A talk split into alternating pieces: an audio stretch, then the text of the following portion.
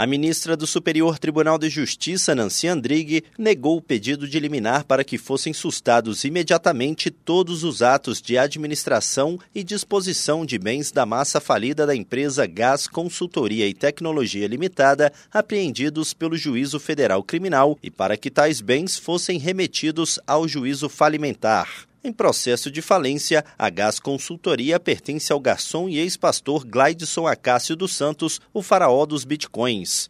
Preso em 2021 em decorrência da Operação Criptos da Polícia Federal, Glaidson é acusado de liderar organização criminosa responsável por um milionário esquema de pirâmide financeira iniciado em Cabo Frio, no Rio de Janeiro. A investigação policial aponta que o grupo de Glideson teria movimentado pelo menos 38 bilhões de reais no esquema ilegal de investimentos em criptomoedas. No STJ, a massa falida alegou ter havido conflito de competência entre o juízo civil onde tramita o processo de falência da empresa, o qual tenta arrecadar os bens necessários à satisfação dos créditos concursais, e o juízo criminal que decretou a busca e apreensão dos bens dos investigados na Operação Criptos. Sustenta ainda que o juízo competente para decidir sobre a destinação dos ativos que compõem a massa falida da empresa seria o falimentar.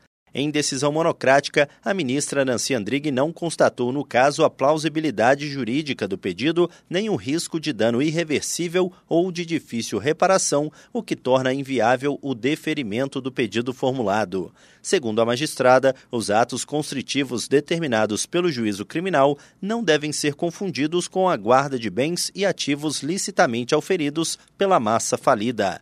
Do Superior Tribunal de Justiça, Tiago Gomide.